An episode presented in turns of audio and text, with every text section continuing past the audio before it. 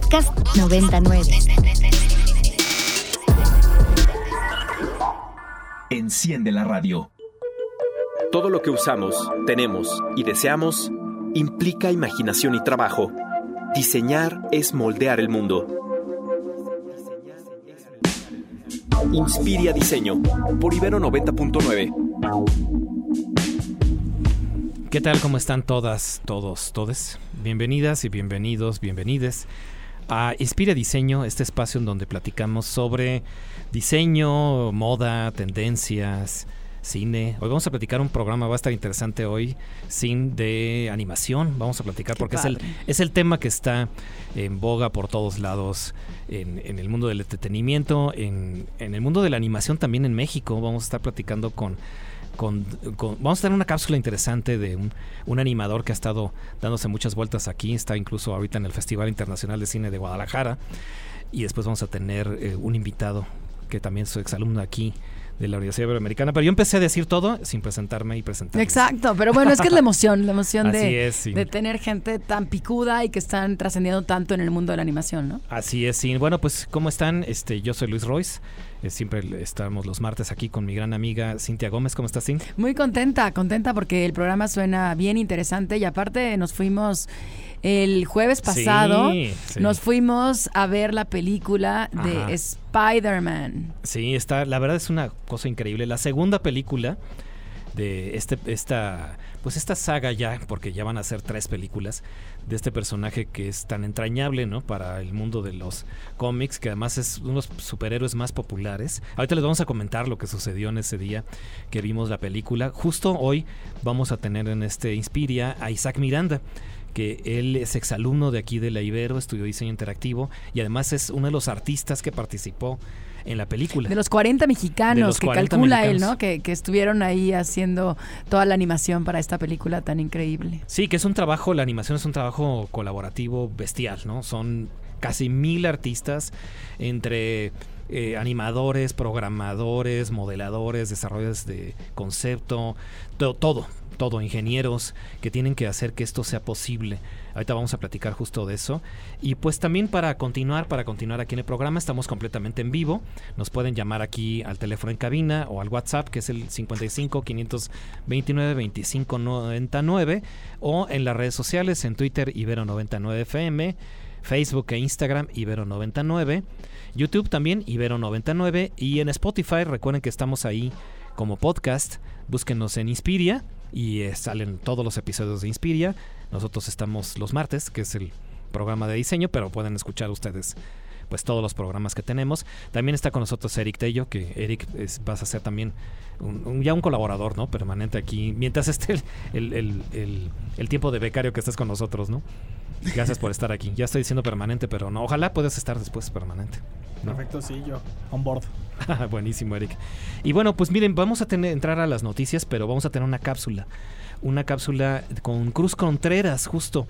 Seguramente ustedes han visto a Cruz en algún video en TikTok, porque es un pues un, un gran con- creador de contenido. Además es uno de los animadores. Eso te va a gustar, Sin, porque lo que él hace es la ropa de los personajes. Sí, sí sé. Entonces, Que es este, un área importantísima, ese sí, modelado no, 3D. Es un personaje. que es entender, ¿no? Porque no solamente es el entenderlo en el mundo material, sino es entenderlo en el mundo inmaterial. O sea, Sí. cómo cae la tela, qué quiero expresar, si es metálico, si es lentejuela, si es bordado. O sea, eso implica y a través de todo el mundo digital. Es una área espectacular. Sí, tienes que saber de moda, tienes que saber de diseño y por supuesto tienes que saber de animación, de tela, que De es diferente a animar personajes. Justo Cruz tuvo uno de los pues uno de los personajes como más representativos, ahorita vamos a platicar de la película, pero un personaje que es como un punk de la Gran Bretaña. Es lo máximo. es Él el- hizo el- el, el vestuario de ese personaje. Entonces sí, sí fue un reto porque fue lograr un acabado 2D increíble, como si fueran los Sex Pistols y toda la, la publicidad que Sí, creo- utilizaban para sus discos. Creo que lo que lo que lo que yo he podido rescatar de, de toda la gente que cercana que ha visto la película, ese ha sido su personaje favorito. Sí, O sea, sí. la textura, digo, es la verdad es que la película, aunque hay mucha gente afuera que, que no le llame tanto la animación, porque son como dibujitos, qué Ajá. aburrido, ¿no? Estamos pensando a lo mejor en, en otras historias. Esta de Spider-Man en verdad vale la pena porque es un recorrido por las diferentes texturas que puede tener la animación y este personaje inglés, ponqueto, Vivian Westwood, Sex Pistols Vivian y demás, ¿no? y Malcolm McLaren, además se Todo, puede ver ahí. exacto. Está increíble, en verdad es algo, una pieza, pieza artística increíble. Sí, y justo también vamos a platicar con Jimena Apisdorf más adelantito sobre el arte y la animación. Cómo también los animadores, justo como bien dice Sin, se inspiran en tendencias, en, por supuesto en, en movimientos artísticos. Porque si tú ves el personaje y dices, a este de dónde tiene toda esta inspiración en Vivian Westwood, en la moda, en Norman McLaren, artista, claro. cómo, cómo hizo toda esta, eh, pues la estética de los Sex Pistols, ¿no? Todo, Malcolm McLaren, porque Norman McLaren es otro, siempre me confundo. Norman es el dibujante y. Malcolm es el, es el manager, el que creó los Sex Pistols. Pero esta estética punk se ve visualmente, ¿no? Y además hay una, una secuencia increíble en la película, ahorita la vamos a platicar con Jimena, que es en un museo. Y eso también es significativo, Claro. porque la animación, como el cine, es arte, según Guillermo el Toro, y según también nosotros aquí en, en Inspira Diseño. Y pues vamos a entrar a la, a la cápsula. Regresando de la cápsula vamos a comentarla y regresamos aquí en Inspira Diseño. Siento que cuando me voy para allá, yo ya estaba listo, ¿sabes? De- Después de haber trabajado en México por mucho tiempo, ya estaba yo bien curtido. Lo que sea que me fueran a aventar, yo ya lo sabía controlar. Entonces yo llegué ya, siento que preparado, ¿no? Con todas las armas para enfrentarme a lo que fuera, al tiempo extra, a que de repente te suelten un comentario fuerte, ¿no? O sea, yo siento que lo he vivido peor en México, entonces Tal vez no conozcas el nombre de Cruz Contreras, pero sí las películas en las que ha trabajado. Desde La Liga de la Justicia hasta Hotel Transilvania 4, Cruz ha colaborado como Character FX Artist, o en español, es uno de los responsables de crear los efectos visuales en estas películas. Pero sin duda, el proyecto que le cambió la vida fue Spider-Man, un nuevo universo, que en 2019 ganó el Oscar a Mejor Cinta Animada y que el 1 de junio estrenará su esperada secuela en todo el mundo. Aprovechando el estreno de A través del Spider-Verso, Cruz Contreras ofreció la charla Salto de Fe, donde compartió un poco de su historia personal y de sus experiencias en el mundo de la animación, esperando motivar a infancias y adolescencias a seguir sus sueños. Yo no estoy acá porque yo tuve todas las herramientas y todas las puertas se me abrieron siempre, pero yo estoy aquí para decirles que si tenemos las herramientas necesarias, si trabajamos y estudiamos bien duro, cuando ese sí llega, poder tomar el sí y decirles a todas estas personas que están estudiando animación, que les gusta animación o que les interesa estudiar animación, que hay gente que vivimos de esto y que nos está yendo bien. Hay 40 mexicanos que trabajaron en Across the Spider-Verse que son unos talentazos. La plática ocurrió en Barco Utopía, en Iztapalapa, espacio público dedicado a fomentar los derechos culturales en su barrio. Cuauhtémoc López Casillas, encargado general del recinto, señaló que más actividades como esta son necesarias en todo el país. Es una buena buen testimonio y puede ayudar a muchachos a motivar a no darse por vencidos, porque muchas veces el contexto pues te, te lleva a que, a que pienses realmente que no que no este puedes, ¿no? Cuando hay que hacer el esfuerzo hasta el último momento.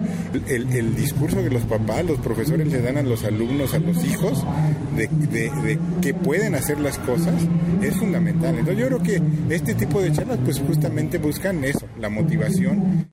Con casa llena, el animador originario de Iguala de la Independencia, en Guerrero, empezó a recordar parte de su pasado al compartir que su mamá fue quien lo impulsó a ser animador. Carla Irazú, que acompañó a su hija desde Nezahualcóyotl, está de acuerdo con esto. La situación está muy, muy complicada para los jóvenes. Hay muchos que, que no logran hacer una carrera por los vicios. Ahora sí que si a ellos les gusta, si a ellos les agrada pintar, dibujar, pues ahora sí que con nosotros como padres apoyarlos para que sigan adelante y que no se rindan. No es fácil, pero tampoco es imposible. Sus primeros trabajos fueron en el campo de la publicidad, animando comerciales de pañales y toallas sanitarias. Ahora trabaja en Sony Pictures y Mageworks, creando la ropa y cabello de personajes como los Angry Birds o el propio Hombre Araña. Durante una hora y media, el animador convivió con jóvenes aspirantes a animadores y más allá de las selfies y pósters firmados, Cruz les recordó que, como el Hombre Araña, dar un salto de fe te impulsará a cumplir tus metas. Para Imer Noticias, Julián Vázquez. Ya estamos de regreso aquí en Inspira Diseño. Si escuchamos esta cápsula del IMER, del Instituto Mexicano de la Radio, sobre el trabajo de Cruz Contreras, que como bien dice Cruz, hay pues 40 animadores de los que sabemos, porque Isaac Miranda nos decía, pues es que no nos conocemos. El trabajo de la animación es un trabajo como muy solitario, muy trabajo eh, personal. Por supuesto es un trabajo colaborativo, pero el, ya al realizar la animación estás tú en tu terminal dibujando. Sí, que es algo, que es algo que le preguntaba, ¿te acuerdas cuando fuimos a, tuvimos la oportunidad de estar en, en, la premier con Isaac el jueves pasado? Y una de, las dudas que yo tenía es cómo trabaja un animador. Sí. O sea, sí, porque al final estás trabajando con material pues que tiene derechos de autor, que tiene toda esta parte de confidencialidad, porque pues es el lanzamiento de una película, ¿no? O sea, estás trabajando una película de esa magnitud. Y yo pensaba que a lo mejor reunían a todos los animadores en un estudio por país, ¿no? Y lo que dice, no, yo trabajo en mi casa iba mandando el material y había cosas que aceptaban y otras que no. Y después decía, es que es increíble que hasta una un pixel, ¿no? Que de repente había un fallo, un, fallo en un pixel que, se, que era en verdad increíble, que ni yo lo veía y te lo rechazaban. Decían, es que hay un problema con un pixel. Ya me metí a fondo y ese pixelito lo arreglaba, lo mandaba y quedaba aceptada, ¿no? Esa, esa animación. Entonces es un trabajo, como dice Royce, bien solitario y hay una mente maestra que empieza a hilar, ¿no? A jalar todos esos hilos de todos los las mentes creativas del mundo entero para crear este material. Sí, todos los supervisores que ustedes ven en los créditos, cuando ven una película de estas quédense hasta el final porque es pues es, es reconocerle el trabajo de todos estos artistas. No, y aparte siempre hay postcréditos, ¿no? Las escenas postcréditos son buenísimas. Incluso, ¿sabes qué? Mira, eh, es curioso porque igual Cruz lo comenta, ¿no? De, de, este trabajo que implica la creatividad en el país y todo. Pero eh, Isaac nos decía que, que todos estos, estos animadores que están ahí, en realidad se, no se no saben si, de qué país son, ¿no? Entran, entran de todos lados, entran de Japón, entran de la India, hay muchos animadores en India. En Inglaterra, En Inglaterra, en, en, toda Latinoamérica. Bueno, dos este, diseñadores de personajes son españoles, sí, que trabajaron en el diseño de los de la manera en la que se ven los personajes. Entonces es una producción internacional. Aunque diga Estados Unidos, porque son los que pagaron, pues en realidad eh, son eh, artistas que también Isaac nos decía, es que somos artistas. Así es como en Estados Unidos, en Canadá, se le llama a alguien que, trabaja en una película como esta. Es un artista de motion graphics, es un artista de tela y de simulación de ropa. Es un artista de compuestos.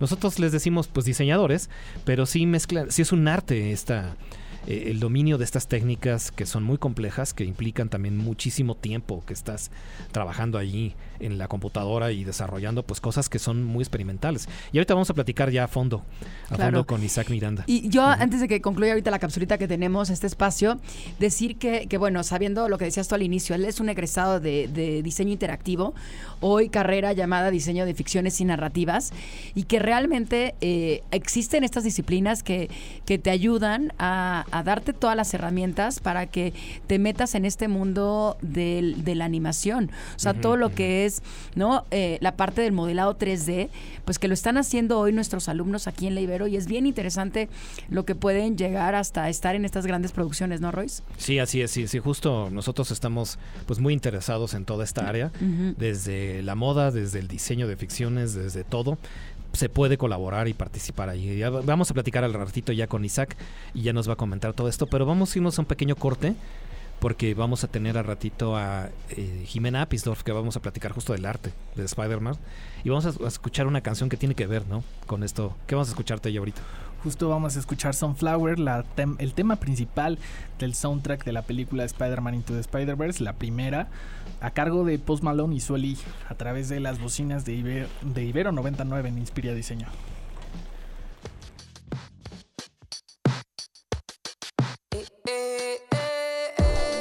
Ya estamos de regreso aquí en Inspira Diseño en Ibero 90.9. Esta canción siempre me recuerda la primera película de, de, de Spider-Man y me gusta mucho porque además si ustedes pueden ver el video, el video musical de la canción de Post Malone. Está increíble porque salen escenas de Spider-Verse pero además las letras de toda la canción de Sunflower la vamos viendo cómo van interactuando en, toda la- en todo el video. Está increíble, puedes ir leyendo la can- las letras y viendo la animación. Pero bueno, ya está aquí con nosotros Jimena Apisdorf, Jimena que es colaboradora ya. Ya te vamos a poner aquí como colaboradora permanente. Ya queremos que tengas tu cápsula, Jimé. Ya vas a estar aquí. Ya te queremos, por lo menos una vez al mes, que estés Sí. aquí con una cápsula sobre el arte, el diseño, ¿no? Toda esta parte. Eres parte del equipo. Sí, como... Sí, yo, ya- yo me siento parte de Ya ves, ya dijo que sí. Royce. Ya estás. Estoy desde la semana pasada diciéndole y no te dice, te tengo que comprometer al aire. Ya estás. mira. Oye, Jimena, pues mira, muchas gracias por estar aquí con nosotros y justo como hoy estamos hablando de animación, pero también hablando de arte, porque ahorita que platicábamos acerca del, de, por ejemplo, de la moda de los personajes, toda esta cuestión de la inspiración de la moda punk con este personaje que además la voz es de Daniel Kaluuya, este gran actor inglés.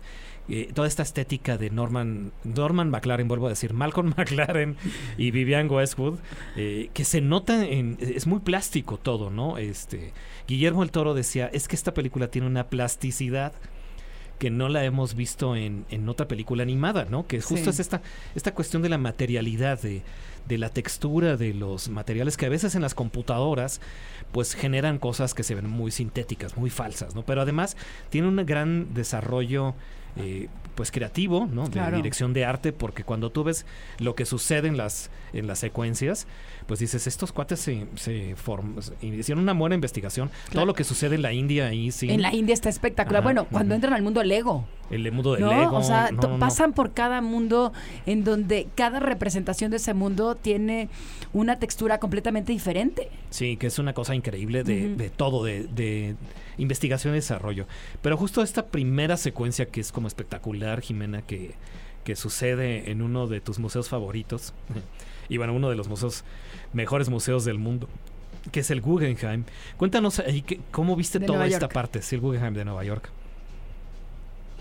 Ay, no te estamos Yo escuchando. no oigo nada.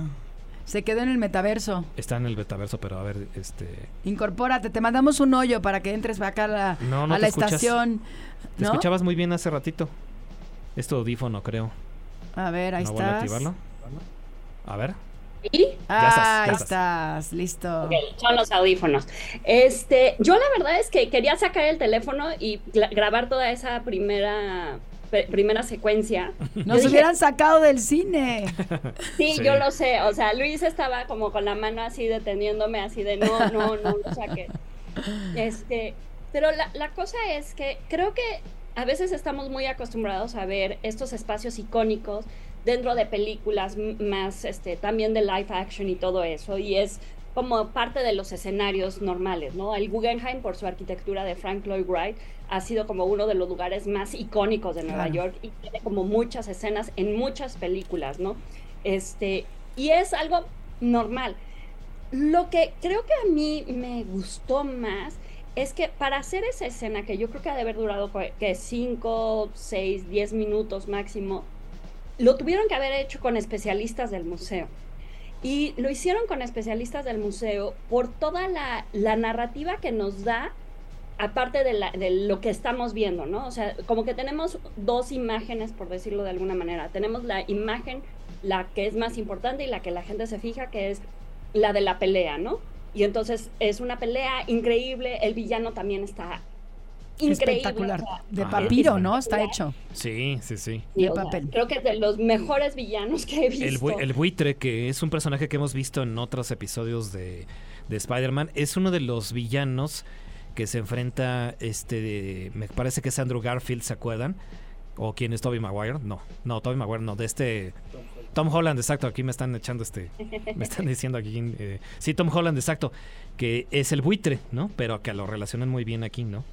Aquí lo salieron, le salió perfecto, pero estamos viendo la escena de la pelea entre el buitre y Spider y todo esto, y de repente todo lo que sucede alrededor, eso lo hicieron con personas, eso lo tuvieron que haber hecho con personas que eran del Guggenheim, para hacer una narrativa de, de primero, ¿quién es el artista contemporáneo más eh, identificable hoy en día? Y escogieron a Jeff Koons, ¿no? Y entonces, en este metauniverso de Jeff Koons, porque vamos a poner que eh, esto que sucede no sucede en este universo, que es el de nosotros, sino sucede en, el, en la Tierra 65. Y que aparte también, o sea, el Guggenheim es parte de la narrativa de Spider-Man, que ya ha salido en otros este, cómics, o sea, ha salido en la Tierra 616, en la Tierra 84.243, en la Tierra 16.220.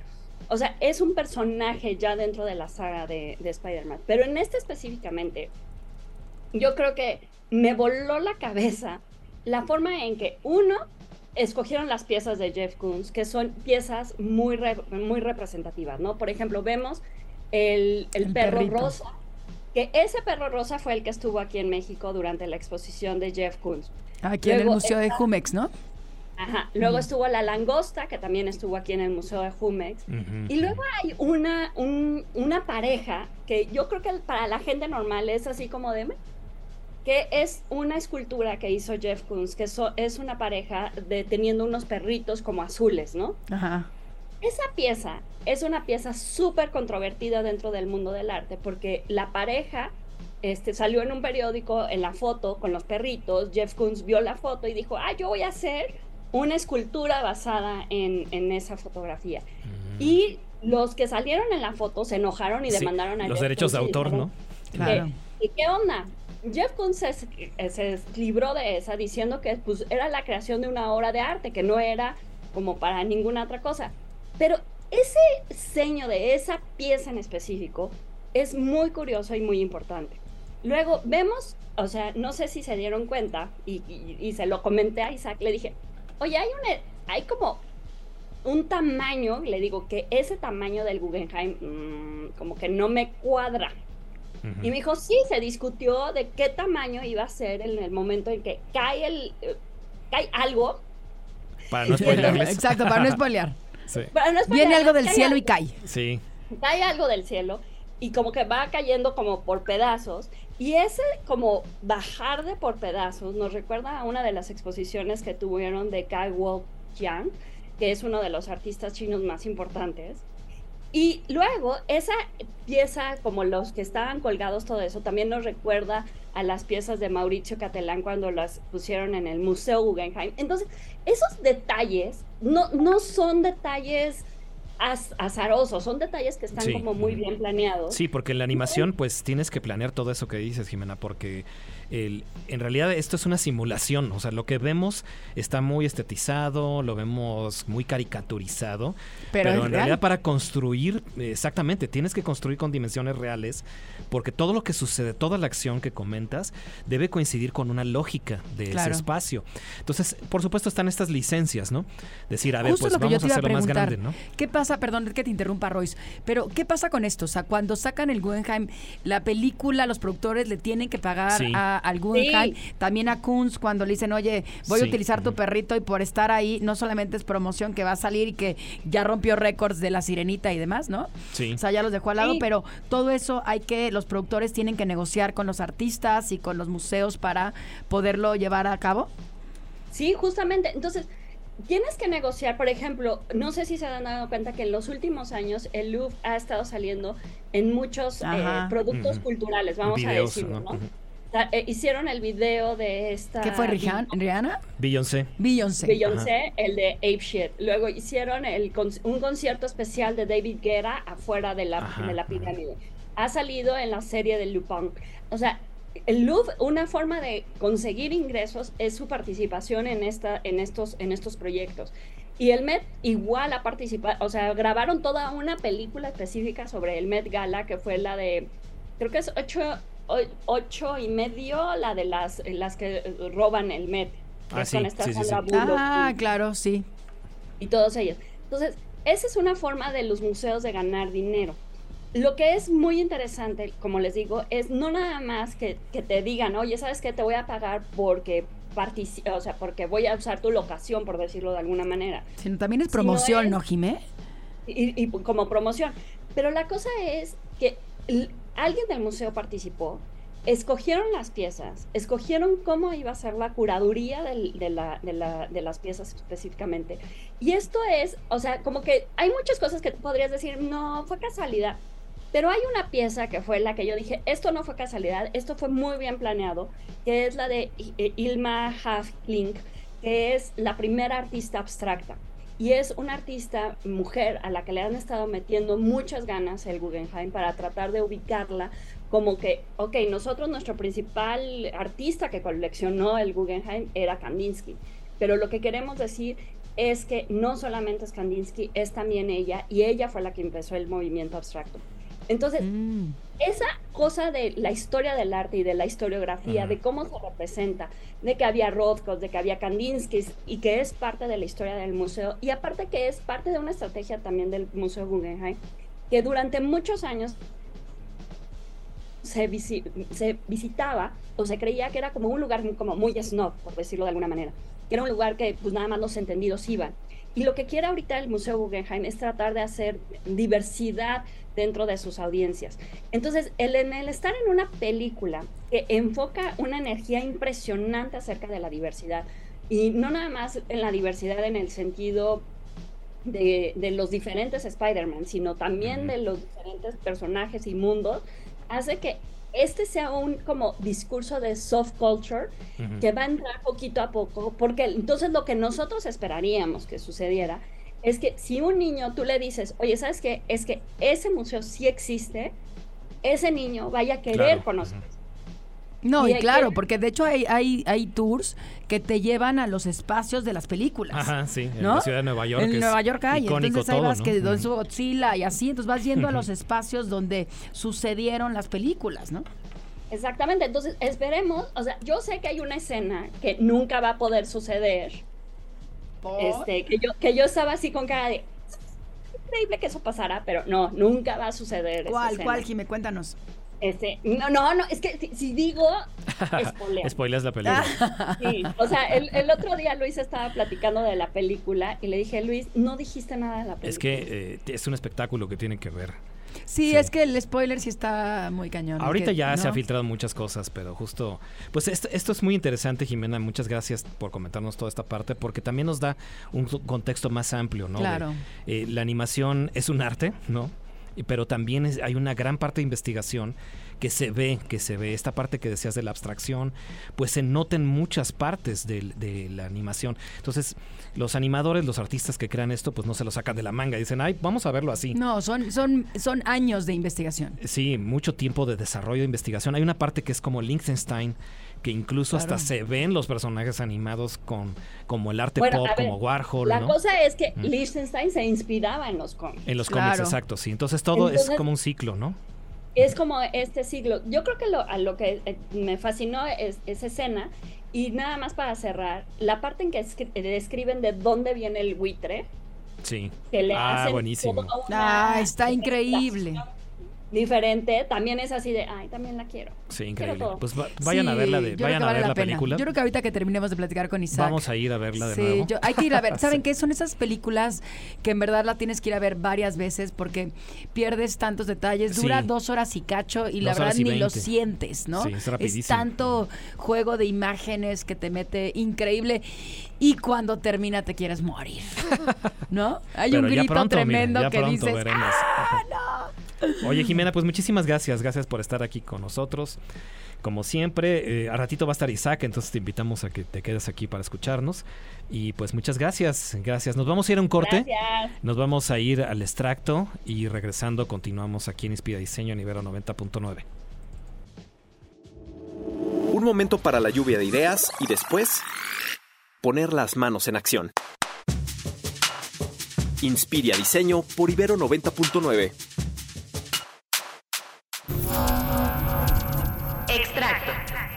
Los discos que escribe la historia del año en Ibero 90.9.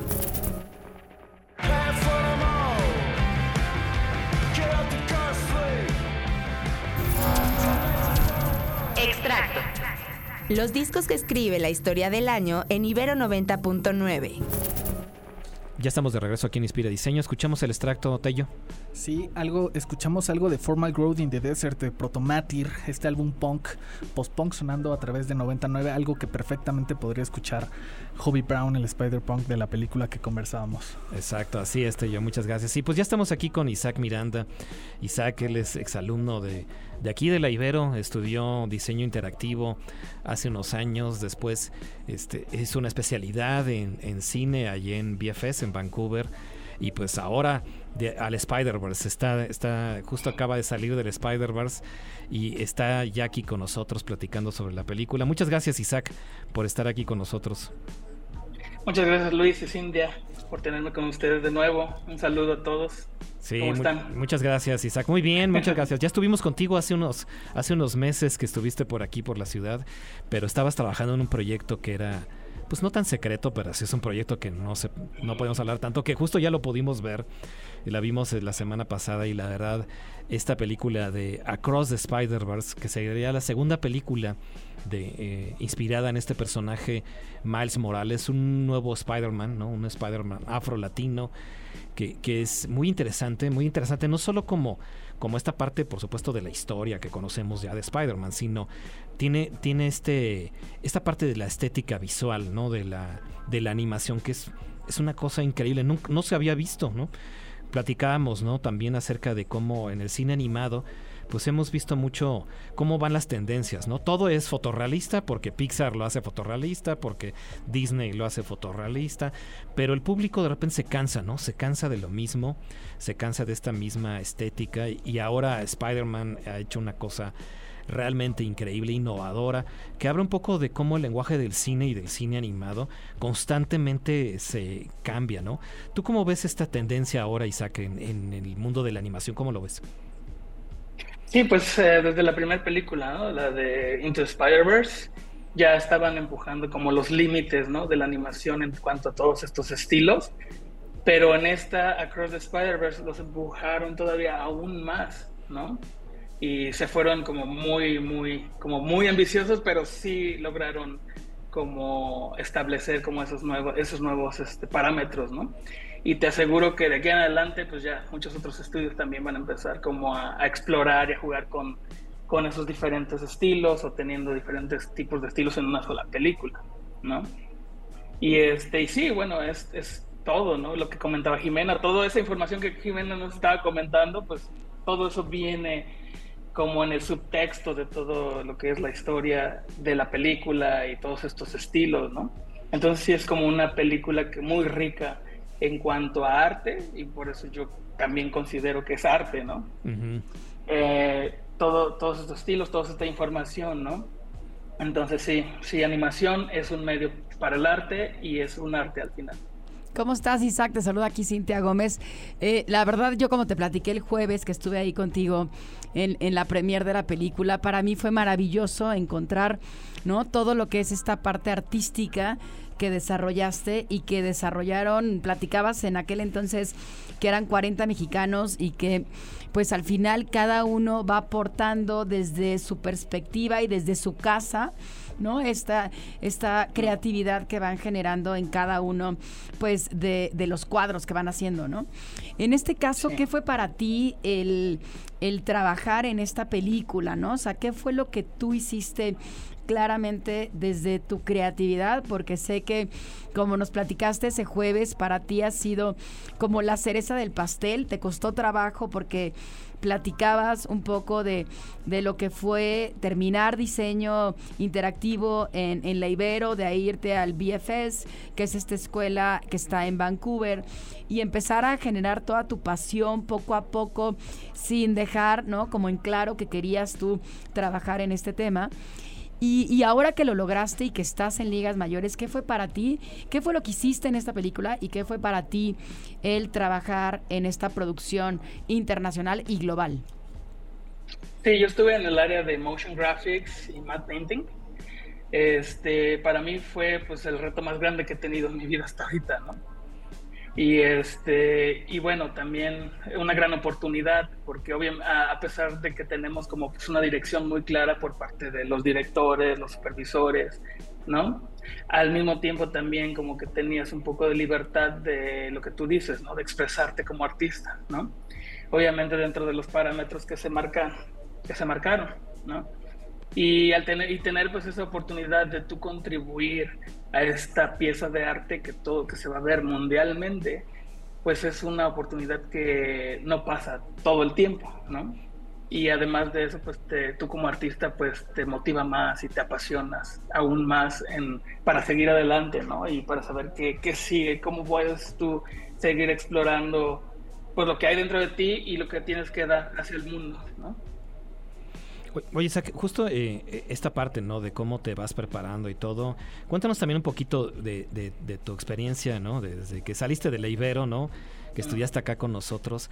E, ese recorrido que tú hiciste, ¿cómo, cómo fue? ¿Cómo, cómo, cómo lograste eh, ese salto, no? Sí, sí, pues primero que nada se logró con mucho esfuerzo y mucha pasión. Esos son, yo creo, los ingredientes principales, ¿no? Para llegar a donde tú quieres.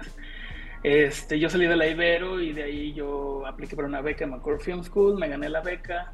De ahí pues ya me fui a, Vancouver, pero a estudiar ahora Film Production, porque ya había, había, estudiado diseño interactivo en la Ibero, ¿no? Entonces yo quería como complementar.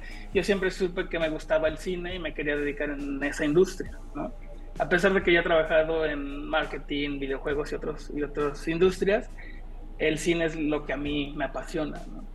Entonces eh, complementé Film Production y ya de ahí empecé como que a moverme un poco en ese medio, combinando lo que yo tenía de diseño interactivo, que es todo el diseño, animación, motion graphics, y lo que aprendí en Film Production, que era pues todo el filmmaking, ¿no? Cómo, cómo hacer una película, cómo piensa un director y todo eso. Y eso me ha ayudado mucho como a poder alcanzar a un, proyectos como más alineados a eso, ¿no? En este caso, pues pues Spider-Verse, ¿no? Entonces, pues sí, sí, no, no es fácil, pero no es imposible, siempre y cuando se tenga un objetivo claro de lo que quieres hacer y también mucho trabajo y mucho, mucha pasión, ¿no? Buenísimo, Isaac. Oye, nos vamos a ir a un pequeño corte musical y ahorita regresamos contigo. Estamos platicando con Isaac Miranda, eh, artista, artista que ha trabajado ahorita en Spider-Verse y, a lo mejor en la próxima, ¿no? Ahí veremos, ahí veremos, Isaac.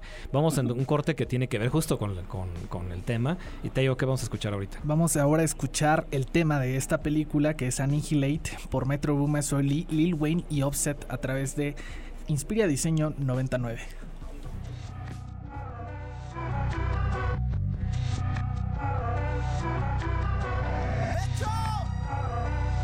Ya estamos de regreso aquí en Inspira Diseño en nivel 90.9. Sí, ahorita estamos platicando fuera del aire sobre, pues, lo vemos, ¿no? Vemos la película y nos quedamos así, ¿no? Con cara de impacto, ¿no? Pero, ¿cómo se hace, no?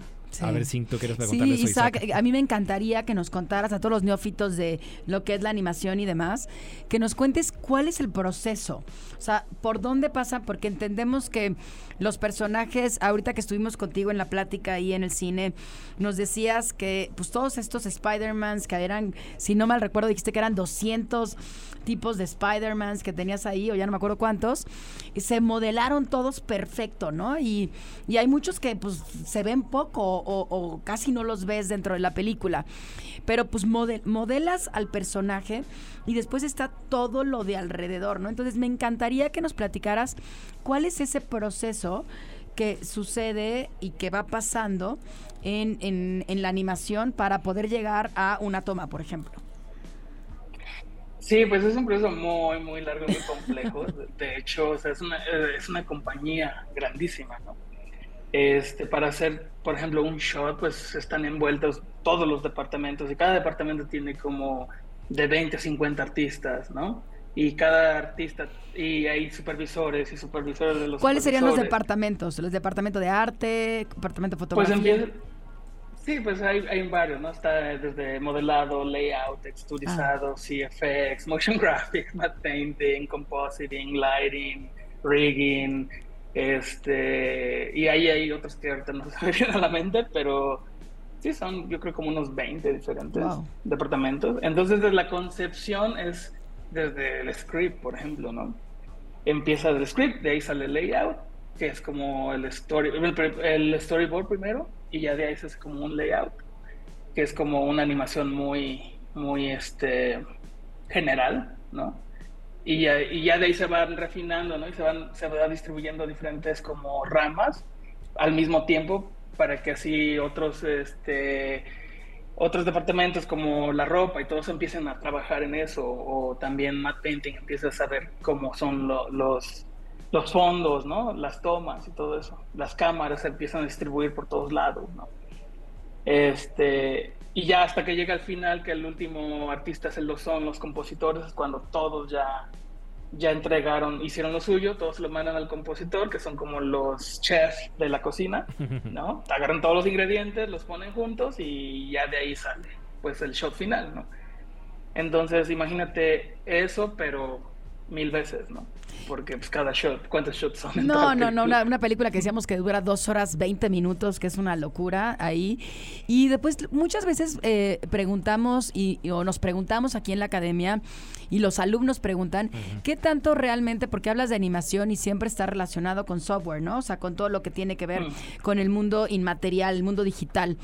Pero platicando contigo nos dábamos cuenta que de repente los chavos acá en, en las universidades ya quieren ya no quieren dibujar, ¿no? O sea, ya dicen, yo todo lo quiero hacer en la computadora y ya les cuesta mucho trabajo el enfrentarse a un papel, a un lápiz, ¿no? A una acuarela y cosas así.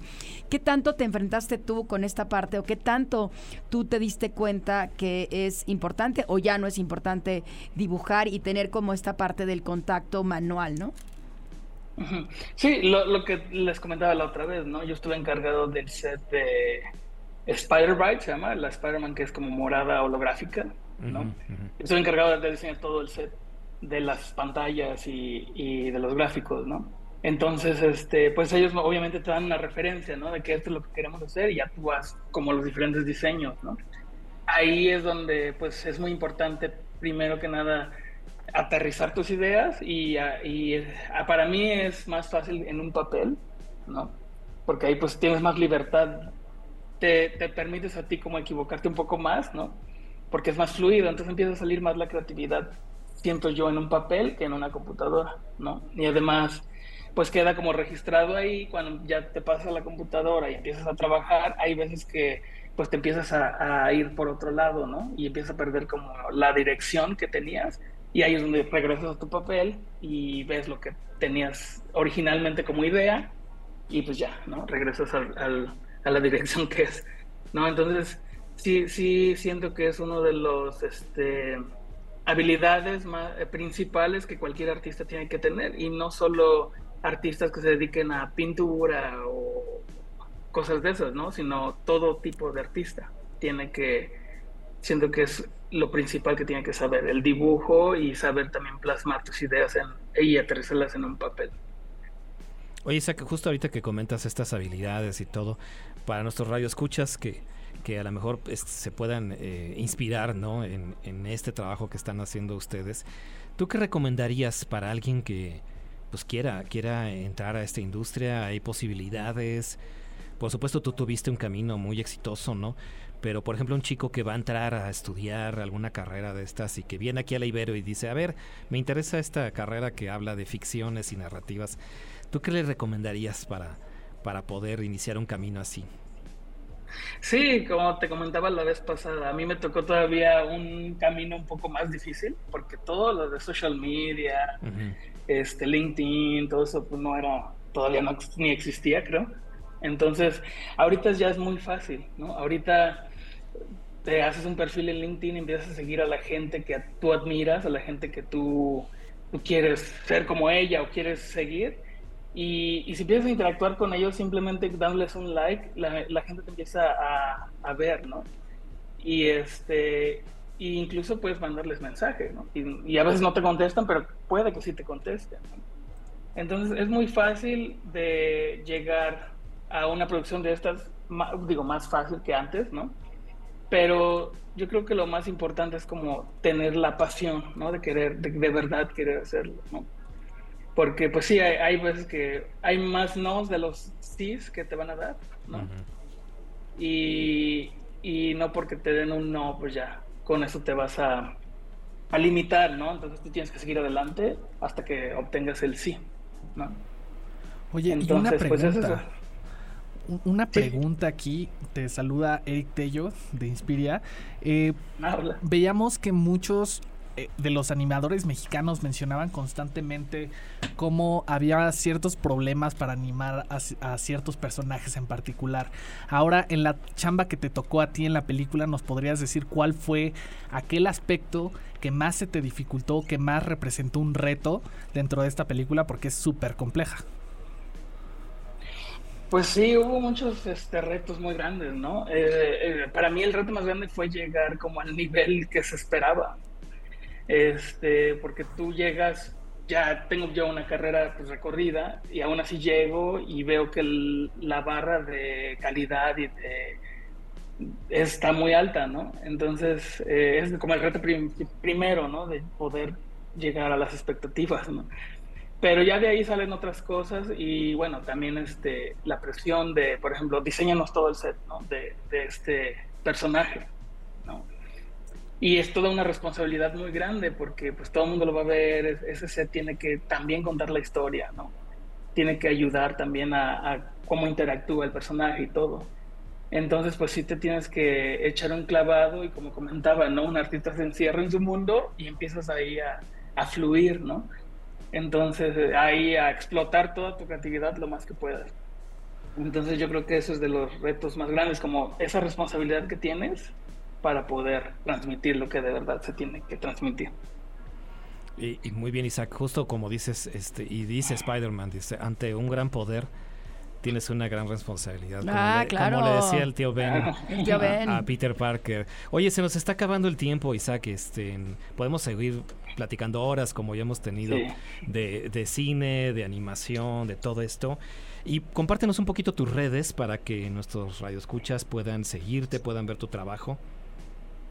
Sí, claro, estoy en Instagram como y Miranda-R y en LinkedIn me pueden seguir como Isaac Miranda. Buenísimo, Isaac. Oye, pues muchísimas gracias, gracias por haber estado con nosotros de nuevo aquí. Ojalá hubieras estado aquí en cabina, pero bueno, entiendo que. Y tú, antes de que se vaya Isaac, Isaac, ¿tú dónde estás viviendo? O sea, ¿esta animación te da para estar en México y estar en Vancouver o qué? Porque sé que das clases en Vancouver, ¿no? Sí, sí, doy clases en Vancouver Film School y estoy en Vancouver, Canadá, ya vivo, pero vengo aquí a visitar a mi familia que está en Morelos. Ay, qué increíble. Eso es lo padre, ¿no? O sea, que puedas tener como esta flexibilidad en el mundo para, para poderte mover y regresar a tus raíces, ¿no? Sí. Pues muchas gracias, Isaac. Gracias de nuevo por haber estado aquí con nosotros. No, muchas gracias. Gracias por compartir orgullo todo tu conocimiento. Orgullo de Morelos y orgullo de la Ibero y orgullo del país. no, muchas gracias a todos ustedes y gracias por la invitación de nuevo. Gracias. Pues muchas gracias, Sin. Gracias por haber estado aquí de nuevo en Inspiria. Gracias, Tello, por estar aquí con nosotros. Gracias, Diego, aquí en, las, en los controles. Y este, pues estamos escuchándonos en Inspiria Diseño el próximo martes. Gracias por estar aquí. Nos vemos. Hasta luego. Todo lo que usamos, tenemos y deseamos implica imaginación y trabajo. Diseñar es moldear el mundo. Esto fue Inspiria Diseño por Ibero 90.9. Para más contenidos como este, descarga nuestra aplicación disponible para Android y iOS o visita ibero909.fm.